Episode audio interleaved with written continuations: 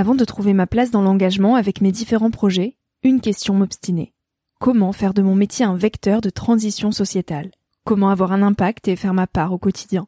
Si vous écoutez Nouvel Oeil, vous vous posez certainement aussi ces questions-là.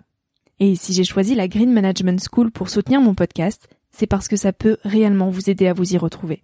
Se former au métier de la transition écologique, ce n'était pas si accessible il y a quelques années, mais ça l'est aujourd'hui.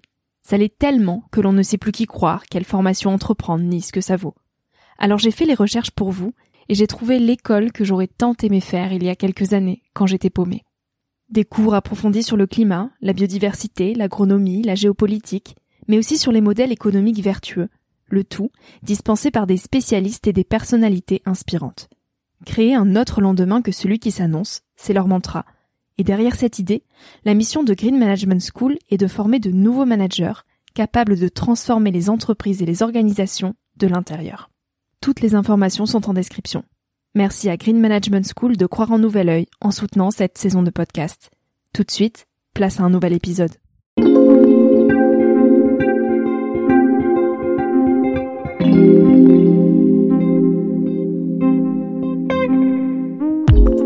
Tous, je suis Victoria Guillaumont, j'ai 21 ans et je vous souhaite la bienvenue sur Nouvel Oeil, le podcast qui s'adresse à ma génération, les millennials. J'avais envie de partager avec vous quelques prises de recul, à un âge où l'on se cherche, où l'on construit son chemin, dans un monde de plus en plus incertain. Dans une ère où les réseaux sociaux sont omniprésents, où les informations viennent partout, dans tous les sens, et où trouver sa place est souvent une belle épreuve du combattant. Travers des discussions, je vous invite donc à emprunter un nouvel œil, celui d'une personnalité ou d'une personne inconnue du grand public. Au fil de leur retour d'expérience et des messages qu'ils souhaitent nous transmettre, vous pourrez puiser dans ce podcast, je l'espère, quelques sources de motivation et de confiance pour oser réaliser vos rêves. Alors le temps d'une trentaine de minutes, je vous invite à embarquer vers de nouvelles façons d'appréhender nos sociétés et nos vies de vous recentrer sur ce qui est essentiel et sur qui vous êtes pour vous aider à trouver votre chemin et surtout à oser. Prêt? C'est parti. Pour ce tout premier épisode, j'interviewe Pablo Servigne. Pablo Servigne est spécialiste des questions de transition écologique et d'agroécologie. Il est auteur de plusieurs livres, dont Comment tout peut s'effondrer, qu'il a coécrit avec Raphaël Stevens. Au cours de notre échange, Pablo explique la façon dont il perçoit l'avenir de notre planète. On parle de son avis sur le matérialisme, sur les réseaux sociaux et l'œil qu'il porte sur notre génération. Alors malgré un avenir assez sombre, Pablo nous transmet tout de même dans cet épisode de jolis messages d'optimisme pour nous aider à trouver notre place dans le monde de demain. Je vous souhaite à tous une bonne écoute. Alors bonjour Pablo, je suis ravie de te recevoir dans mon podcast. Bonjour. Euh, est-ce que tu peux commencer par te présenter? Je m'appelle Pablo Servigne. Euh, je suis euh, papa de deux enfants de 5 et 7 ans. Je suis, euh, bah, j'habite dans les montagnes, dans le sud de la France. J'ai fait des études scientifiques en agronomie et après en biologie. Et puis j'ai quitté la recherche il y a 10 ans pour me consacrer à ce qu'on appelle l'éducation populaire, à comment transmettre au plus grand nombre euh, les, ce que j'ai compris un peu des, dernières études scientifiques. Et voilà, et je suis tombé sur des, des, choses incroyables, euh, sur les catastrophes qui arrivent. J'ai voulu transmettre ça, on a appelé ça la collapsologie. Euh, Est-ce que tu peux définir ce terme d'ailleurs? Ouais, la collapse, collapse, ça veut dire effondrement en, latin ou en anglais. Et c'est collapsologie, on a voulu dire par là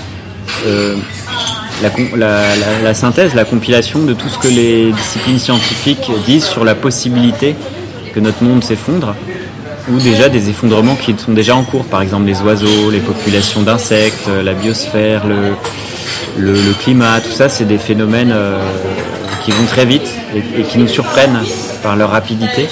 Et tout ça peut s'effondrer, nos sociétés aussi, beaucoup de choses peuvent s'effondrer, des systèmes politiques, etc. Et donc voilà, c'est un peu la synthèse scientifique, collapsologie, de ces possibilités d'effondrement. D'accord.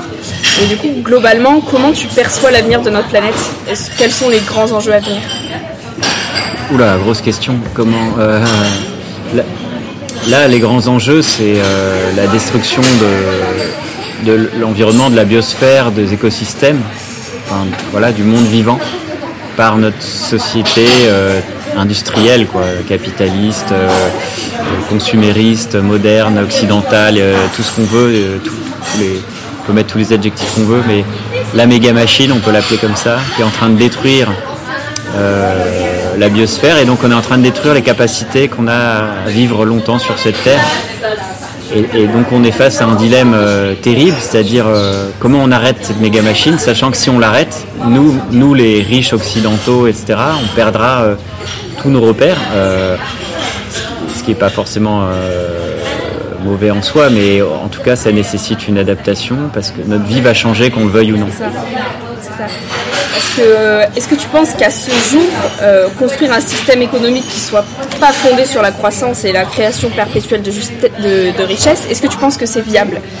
Parce que donc ce podcast euh, il, s'adresse à ma génération et tu prônes quelque part la décroissance euh, mais forcément un tel système ça va nous amener à avoir un niveau de vie plus bas et est-ce que tu penses qu'on est prêt à, renoncer justement à ce confort qu'on a acquis Par exemple, renoncer aux réseaux sociaux alors que ça consomme beaucoup d'énergie, euh, ne pas acheter le dernier téléphone parce qu'on sait qu'il y a des métaux rares dedans, ne plus voyager alors que les billets sont beaucoup moins chers.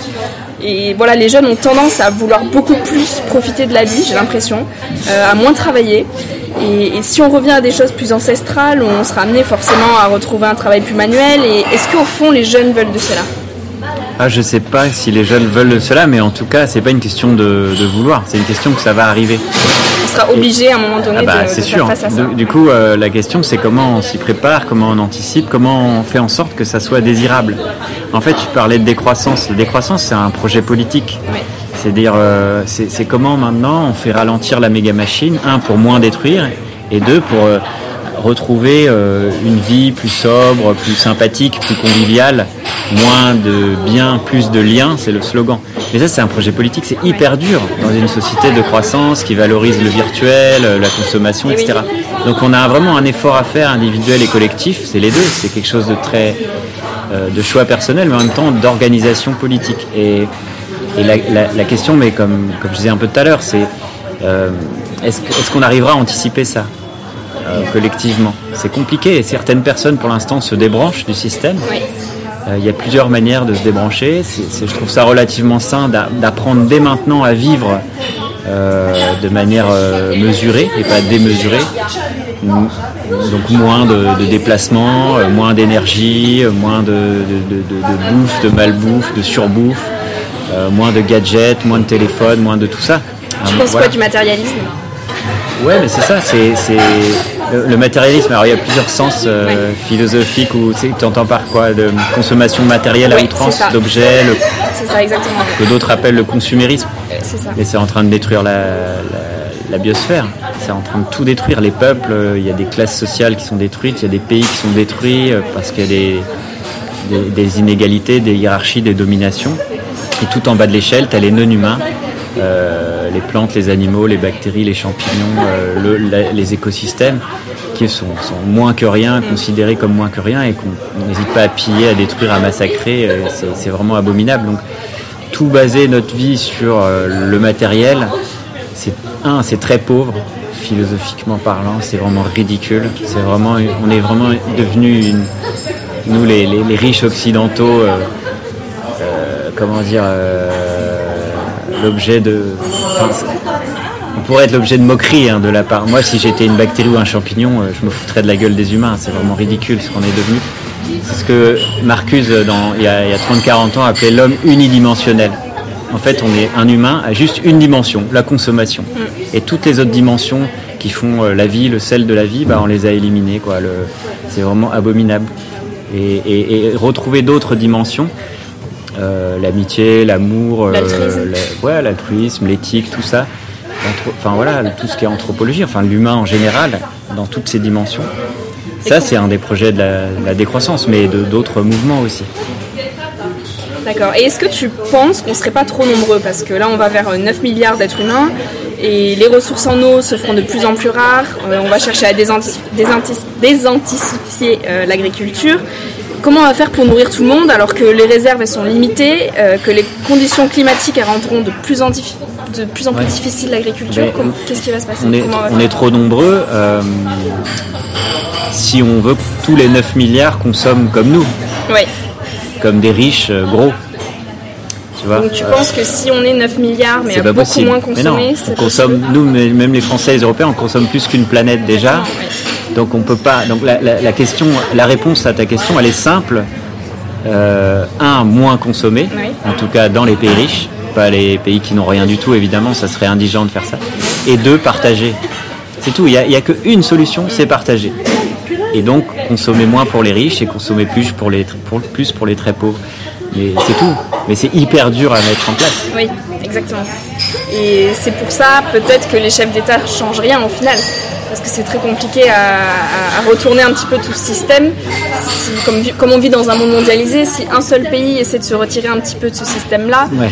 c'est pas que compliqué, il y a des enjeux financiers, politiques majeurs, donc il y a des intérêts en jeu. Euh, euh, il y a des multinationales, des, des, des partis politiques, des, idéologies qui sont euh, au pouvoir, qui veulent pas lâcher parce qu'ils veulent garder le pouvoir, ils veulent garder l'argent, ils veulent garder les inégalités. Donc là, il y, il y, a, des luttes. Donc toutes ces questions qu'on pourrait euh, qualifier d'écologique entre guillemets. Euh, écologie, c'est rigolo, c'est un peu vert, euh, faut trier ses déchets et tout.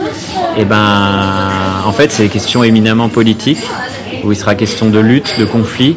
Et, pour moi, c'est impossible de dissocier les questions écologiques des questions sociales. toute la base de la base, ça va être la réduction des inégalités, des injustices. Quoi. voilà, c'est la seule voie et, ça inclut euh, le rapport entre les humains et avec les non-humains, avec les animaux, les plantes. Et, je pense qu'il faut qu'on se reconnecte à la nature? Ouais, il faut absolument, absolument retrouver. Euh, alors c'est Johanna Messier, une états-unienne, une éco-psychologue, qui parle de, quatre types de liens à retrouver, absolument. Parce que nous, les modernes, on est euh, les occidentaux modernes, riches, industrialisés. On est hors sol, on a perdu tous les liens. On est tout seul comme des bébés à vouloir, à pas vouloir accepter la souffrance et la mort et, notre peur de la mort nous fait euh, consommer comme des tarés. Euh, on est juste perdu, on a un manque de sens terrible et de lien dans notre société. Tu penses que c'est pour ça qu'on s'accroche autant au matérialisme Bien sûr, c'est la peur de la mort. On est vraiment une société euh, qui a rejeté la mort sous le tapis et on ne veut pas en entendre parler alors que c'est essentiel, la mort ça fait partie de la vie. Et, retrouver des processus de deuil, des rituels, l'acceptation de la vulnérabilité, de la fragilité, tout ça, ça fait partie des, des rituels euh, qui, ont, qui ont fondé l'espèce humaine euh, depuis des centaines de milliers d'années. Après, les quatre types de liens qu'on doit retrouver, c'est un, le lien à nous-mêmes. Oui. À nos émotions, à notre intériorité, ce qu'on peut appeler la question spirituelle. Deux, c'est les liens entre humains, la question de l'altruisme, de l'entraide, etc. Trois, les liens avec les non-humains, avec tout, ce qu'on appelle la nature. Mais en fait, le mot nature, il est, il est terrible parce que le mot nature, il dit notre séparation entre les, les humains et la nature. Il faut abolir le mot nature, mais bref. Donc le lien avec les non-humains, euh, retrouver une sorte d'animisme, parler aux arbres, aux animaux, retrouver un dialogue entre les espèces. Voilà, on n'est pas tout seul au monde et il y a des alliés parmi les, les autres euh, organismes vivants sur Terre. Et quatre, c'est le lien avec ce qui nous dépasse, avec ce qu'on maîtrise pas, avec euh, les choses plus grandes que nous et qu'on considère comme, comme sacrées. Oui. Euh, la mort, euh, le, la vie, euh, l'univers, même les catastrophes, même en quelque sorte, les grandes catastrophes, le changement climatique, c'est quelque chose qu'on maîtrise pas. Et pour moi, il y a quelque chose de l'ordre du sacré. Et le problème, c'est que dans nos sociétés, on a rejeté le sacré, en rejetant les religions, on a rejeté le bébé avec l'eau du bain. Et on est très pauvre dans cette relation avec ce qu'on maîtrise pas. Et au contraire, nous, les, les sociétés scientifiques rationnelles, rationalistes, voire scientistes, eh ben, on a envie de tout maîtriser, tout contrôler, et ça, c'est très toxique pour notre rapport au monde. Qu'est-ce que tu penses des réseaux sociaux Qui sont aussi des réseaux asociaux. Oui, exactement. C'est les deux, évidemment, sociaux-asociaux. Ben, en fait, c'est à la fois euh, bon dans le sens où ce sont des, bons outils euh, pour mobiliser et asociaux parce que ça nous maintient derrière les écrans et il y a eu plein d'études qui montrent que les écrans c'est vraiment hyper toxique pour le développement cognitif et puis c'est toxique parce qu'on ne se voit pas en vrai, parce qu'on dépend des grandes multinationales, des GAFAM, parce que, euh, parce que le petit pouvoir que nous donne le smartphone, en fait, ça nous, ça nous enlève une énorme puissance d'agir, une énorme puissance d'être humain, multidimensionnel. Et, euh, et donc c'est un piège aussi, ça peut être un piège, c'est un outil, ça peut être un piège. Donc tout est question de mesure et de démesure, et l'utiliser un petit peu dans certaines conditions, pourquoi pas utiliser beaucoup, pas du tout. Je, je suis totalement enfin, méfiant et je pense que c'est très toxique, contre-productif. Et sans oublier, ça c'est la question qu'on oublie toujours, le virtuel, le monde virtuel, les smartphones et tout, c'est des terres rares, de l'énergie, des métaux rares. C'est des minerais qui, déclenchent des guerres partout dans le monde et des exploitations de peuples et de, et de territoires. Et donc, euh, voilà, c'est beaucoup de consommation d'énergie. Et un, c'est pas viable, et deux, c'est très toxique. Oui. Est-ce que tu penses que la technologie pourra nous sauver ou nous aider, du moins, à nous adapter euh, face aux enjeux qui arrivent? Nous sauver, non, mais nous aider, euh, oui, dans une certaine mesure. Et puis, il y a plusieurs technologies. Euh, je pense qu'il faut distinguer, c'est très simpliste, hein, mais le high-tech du low-tech, de basse technologie, c'est-à-dire des technologies qui, maintiennent notre autonomie, notre pouvoir euh, d'agir sur le monde, de les réparer nous-mêmes, euh, de les réutiliser, de les recycler. Les technologies, on n'a pas besoin d'un ingénieur et d'une firme multinationale high-tech pour, euh, pour le faire marcher. Donc tout ce qui est en, faveur du low-tech, je pense que c'est à, favoriser. Tout ce qui est en faveur des grandes technologies qui nous finalement qui nous privent de notre pouvoir d'être humain, de citoyen.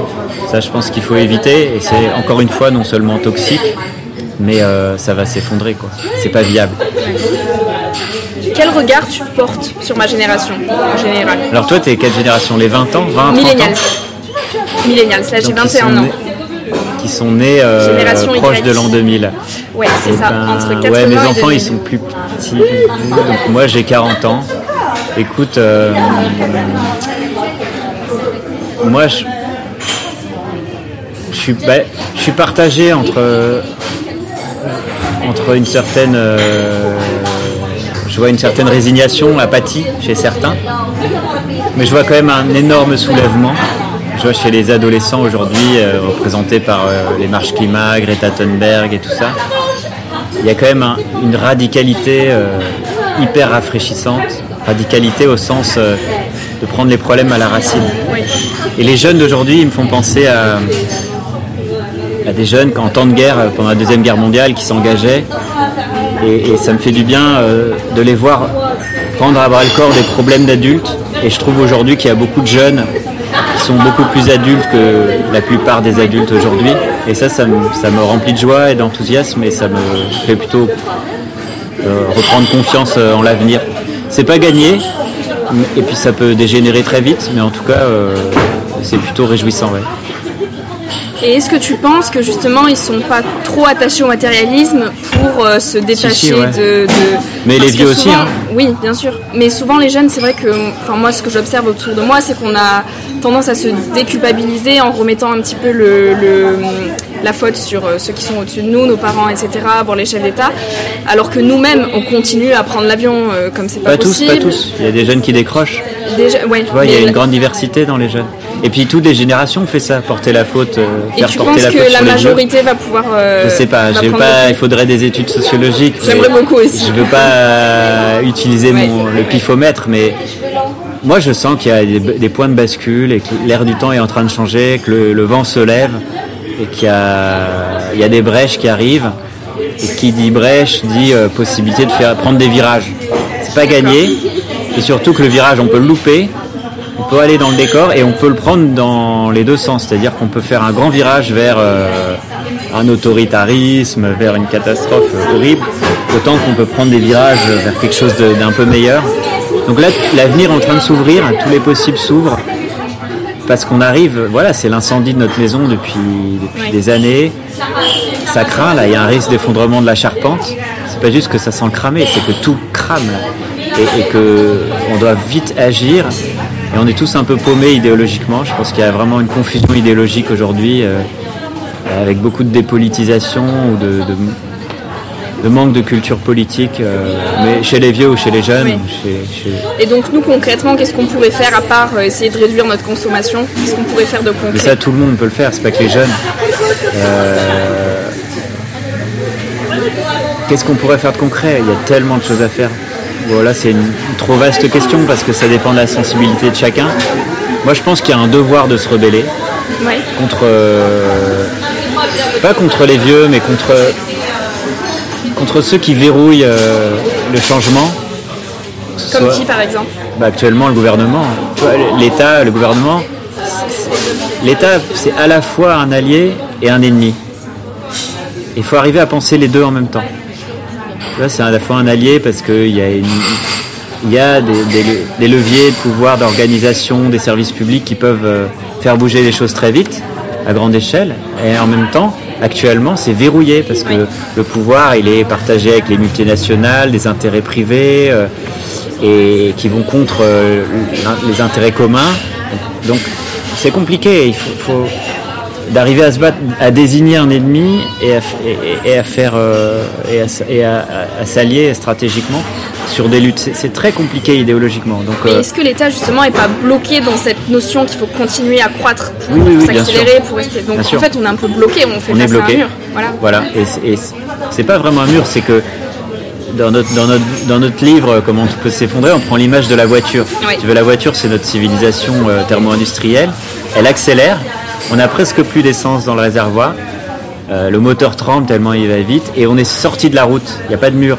On dévale la pente sur le côté euh, bas-côté en ayant déstabilisé le climat et l'écosystème. Et on est dans le brouillard et on ne sait pas où va venir le sac et on accélère. Le conducteur, il accélère, il dit qu'il faut de la croissance. Et le pire, c'est que le volant est bloqué, on ne peut pas tourner. C'est ça les grands verrouillages, c'est que les gouvernements, les multinationales, etc., ils, verrouillent juridiquement, euh, économiquement. On peut pas on sait par exemple que l'agroécologie, c'est une bonne agriculture qui stocke le carbone, qui fait du bien à la biodiversité, qui produit beaucoup, etc. On le sait scientifiquement, mais on n'arrive pas à changer parce qu'il y a des verrous, des verrouillages. Le, volant est bloqué. Donc il va falloir un moment euh, rentrer dedans, quoi, rentrer dans cette méga machine et, la déverrouiller. Et ça peut.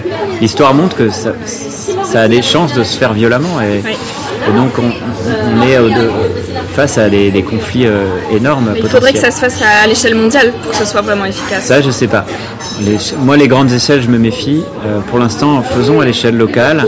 Et si ça fait tâche d'huile, c'est très bien. Mais organiser un gouvernement mondial ou une rébellion mondiale, moi, c'est pour moi, hein, mais c'est ma sensibilité, c'est trop grande échelle. D'accord. Et il y a des risques du coup de, dérive. Mais si c'est bien fait, comme les gilets, les gilets jaunes à un moment, ils ont fait tache d'huile euh, dans le monde. Les, euh, bah, beaucoup de révolutions ont fait, fait, euh, fait tache d'huile. Et si c'est bien fait, ça peut faire tache d'huile aussi. C'est-à-dire qu'on peut à la fois combiner le, local, la puissance des luttes territoriales avec, avec un mouvement mondial. Mais c'est vrai que la question de l'échelle et de la rapidité, donc de faire vite et à grande échelle, c'est un stress. Hein. C'est un stress, on a envie que ça se passe bien, et vite et à grande échelle. Sauf que ça pose la question du coup de la, démocratie. Comment on fait pour tous décider ensemble, d'aller dans la même direction La démocratie, c'est un processus lent et tout ça. Donc il y a un risque d'autoritarisme fort. Ça, c'est ce qui traverse l'écologie en ce moment. Quelles sont selon toi les qualités euh, ou savoir-vivre qu'un jeune devra développer pour trouver sa place euh, dans le monde de demain? Euh, pour moi, l'adaptation, l'adaptabilité. Je pense que le monde d'aujourd'hui, de, demain, pardon, n'aura rien à voir avec aujourd'hui. Et même dans 5 ou 10 ans, tout peut changer. Et donc moi, quand j'ai fait mes études, je me souviens des amis qui, ou des parents de la famille qui, on discutait de choisir des études en fonction des débouchés. Ça m'a pas toujours paru une absurdité euh, abominable. C'est vraiment horrible pour moi hein, de, raisonner comme ça. Et moi, j'ai toujours euh, choisi les études que j'aimais, peu importe s'il y avait des débouchés ou pas. Parce que c'est, faut être dans la joie, dans le moment présent. Si tu, te fais chier 5 ans euh, pour soi-disant un boulot qui a un marché de l'emploi, je sais pas quoi, enfin tous des mots horribles. bref, c'est, tu vas gâcher 50 de ta vie. Donc faire, faire les choses dans la joie et s'adapter à un monde qui sera complètement différent. Donc euh, avoir plutôt apprendre des capacités à retomber sur nos pattes, à voilà, voyager. Tu as voyagé toi? Ouais, beaucoup. Ma mère est colombienne, j'ai beaucoup voyagé. J'étais depuis tout petit euh, dans les bah, dans les trains, les avions, les bateaux. Euh, j'ai beaucoup lu aussi. Je pense que il y, a deux choses qui, me marquent. C'était dans le mouvement anarchiste. On disait à l'époque de.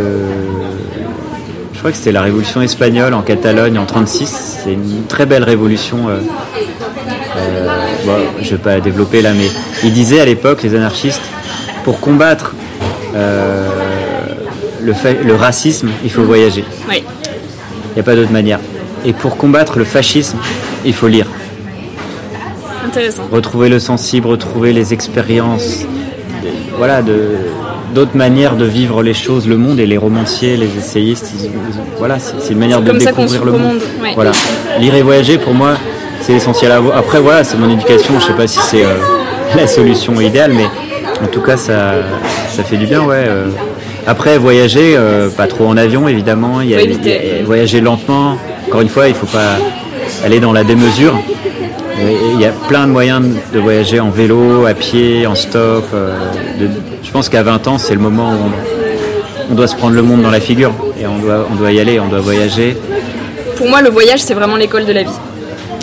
Ouais, c'est une des écoles de la vie, je suis d'accord. Et, et- et c'est typiquement à 20 ans. Oui. Enfin voilà, c'est caricatural de dire ça, mais ça peut être avant ou après. Mais en tout cas, c'est le moment où on s'ouvre au monde et, où- on se positionne. On prend, on parti, on se positionne par rapport aux injustices, par rapport au monde. On découvre en fait. Et qu'est-ce que tu définirais comme réussir sa vie? Parce que nous, on a vraiment cette notion ancrée que nos parents nous inculquent, que pour réussir, il faut avoir euh, une belle voiture, beaucoup d'argent, un bon métier, etc. Mais je pense qu'il y a quelque chose au-delà de ça. Toi, qu'est-ce que t'en penses? Ouais, le cliché d'être riche, avoir une bagnole, être bien marié, avoir un- une belle maison et tout, ouais, c'est des, clichés euh, plutôt toxiques, je pense qu'il faut. Bah, J'inviterais chacun à voir au fond de lui-même, euh, réfléchir pourquoi euh, et ressentir pourquoi il est là sur Terre, tu vois. Et, avoir une belle vie, une vie réussie, j'aime pas ce mot, hein, mais une belle vie, je pense que ça se mesure sur ton lit de mort. Imagine-toi euh, sur ton lit de mort, euh, tes petits-enfants sont là. Et papy, qu'est-ce que tu as fait dans ta vie? Voilà. Et, la réponse que tu donneras, bah, elle sera euh, vraiment. elle, sera en lien avec ce qu'on pourrait appeler une vie réussie ou pas. Tu vois? Est-ce que tu auras honte de leur dire ce que tu as fait? Est-ce que tu seras fier? Est-ce que tu seras joyeux? Est-ce que tu seras triste? Et pour moi, il y a quelque chose de cet ordre-là. Quel est le plus beau conseil qu'on ait pu te donner Ah. je me souviens de, de ma mère qui me disait, euh, m'a toujours dit, euh, surtout, faut jamais avoir de patron. Garder sa liberté. Ouais, jamais euh, travailler pour quelqu'un qui s'enrichit sur ton dos et tout, jamais avoir de patron. Du coup, j'ai jamais vraiment travaillé pour quelqu'un et j'ai jamais, même jamais vraiment travaillé au sens où on l'entend. Fait, j'ai fait des études jusqu'à 30 ans, j'ai fait une thèse de doctorat. J'ai beaucoup bossé, euh, beaucoup écrit, beaucoup, ouais, j'ai beaucoup bossé, mais jamais pour quelqu'un, toujours pour un projet, euh, la recherche, un projet, la science, quelque chose de plus grand, de plus beau que un petit patron qui veut s'enrichir quoi. Après voilà, j'ai eu de la chance euh, dans mon parcours, on m'a- on m'a aidé, puis j'ai eu une formation, enfin bref, une famille qui m'a soutenu, donc euh, voilà, je, je me considère comme privilégié, mais ouais, ne jamais avoir de patron. Bon, il y a plein d'autres conseils, hein, mais celui-là il m'a marqué, et je pense que ça m'a aidé. Et quel conseil tu donnerais à un jeune de 20 ans aujourd'hui? J'aime pas donner des conseils. Je... je- J'aime pas dire aux gens ce qu'ils doivent faire, mais bah, découvrez en vous-même. euh, En fait, d'apprendre à ressentir ce qu'on veut au plus profond de nous. Et de suivre notre intuition, de ne pas suivre euh, ce que nous dit euh, notre famille ou les attentes des parents ou des La amis, société. la société. Vraiment ce qu'on a au fond du cœur. Parce que ça passe super vite et parce que parce qu'on est là pour ça quoi. On va, on va, si, si, si tu réfléchis, on va un jour de plus, c'est un jour de moins. Oui. On va mourir dans quelques jours, quelques milliers de jours peut-être, quelques centaines pour certains. Il faut oser poursuivre ses rêves. Tu vois, on est, ouais, ouais, ses rêves, c'est son intuition. On est là pour quelques instants. On va pas passer le- les quelques instants qu'on a sur cette terre à faire chier les autres déjà. Donc, euh, ouais, essayer de trouver un sens et puis d'écouter euh, ce qu'on a au fond du cœur, pourquoi on est là, quoi. Et d'y aller et d'avoir le courage d'y aller. Ok. Est-ce que tu as eu un coup de cœur récent? Un livre, une musique, une rencontre Euh, Est-ce que j'ai un coup de cœur récent Euh, Plein de lectures. Moi, je, je lis pas mal. J'aime bien le Alessandro Pignocchi, qui est Ouais. un, qui est un, un, ancien anthropologue et qui est dessinateur, qui, fait des belles aquarelles, qui, maintenant fait des BD à mourir de rire, hyper euh, maligne. Et là, la dernière, ça s'appelle La recomposition des mondes. C'est sur euh, l'expérience de la ZAD à Notre-Dame-des-Landes. Et il a dessiné son expérience. C'est magnifique, c'est truculent, c'est intelligent, c'est marrant. Voilà, Alexandro, Alessandro Pignocchi, La recomposition des mondes. D'accord, je le mettrai dans les notes du podcast. Merci. Euh, une question que tu aimerais que je te pose ou une question que tu aimerais me poser à moi? Euh... Oh, là, tu me prends de court, je sais pas. Euh, ah si, j'ai une question euh, pour toi. C'est si euh, j'imagine t'as pas d'enfant. moi, ça a changé beaucoup de choses d'avoir des enfants dans ma vie. Ça m'a ancré. Et du coup, est-ce que tu as envie d'en faire? Est-ce que tu as une vision d'avenir, d'élan de vie? Ou est-ce que tu sens que tu peux sombrer facilement dans une sorte de pessimisme, de défaitisme Est-ce que tu sens que ton entourage est défaitiste à tel point que ça va t'emporter? Est-ce que tu sens que tu as une pulsion de vie en ce moment? Euh, moi, j'ai toujours été très optimiste. Donc, euh, même si j'ai une vision très noire de l'avenir de la planète, je me rends vraiment compte des enjeux qui arrivent et de ce qui va se passer.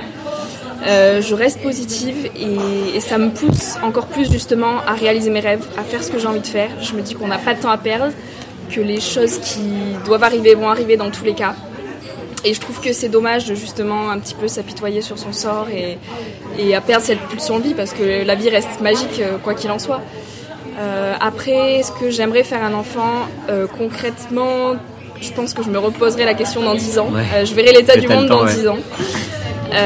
si c'est pas encore trop dégueulasse, on verra. Pourquoi pas un? pourquoi pas un Et le deuxième, euh, s'il doit y en avoir un deuxième, je pense que je l'adopterai parce qu'il y a déjà beaucoup d'enfants qui n'ont pas de parents et euh, qui vivent dans des conditions misérables. Euh, et je pense vraiment que le problème de base pour moi, c'est qu'on est trop nombreux sur Terre. Ah ouais. Alors faire deux enfants par personne, c'est trop. Un, ça suffit, c'est beau, c'est ce qu'il faut, mais pas plus. voilà. Merci. Bah écoute, euh, je pense que je t'ai posé toutes les questions euh, que j'avais prévu de te poser. Donc merci beaucoup d'avoir pris du temps. Merci pour ta gentillesse et ton honnêteté. Et à très bientôt. Merci, avec plaisir. Salut. Merci à tous d'avoir écouté l'épisode jusqu'au bout. J'espère qu'il vous a plu et surtout qu'il a pu vous inspirer. Pour suivre les aventures du podcast, je vous invite à vous abonner et à suivre ma page Instagram Nouvel Oeil. N'hésitez pas à me faire part de vos retours et de vos suggestions et surtout à en parler autour de vous pour faire connaître le podcast. Je vous dis à très bientôt pour un tout nouvel épisode et en attendant, savourez la vie comme il se doit et faites des choses folles.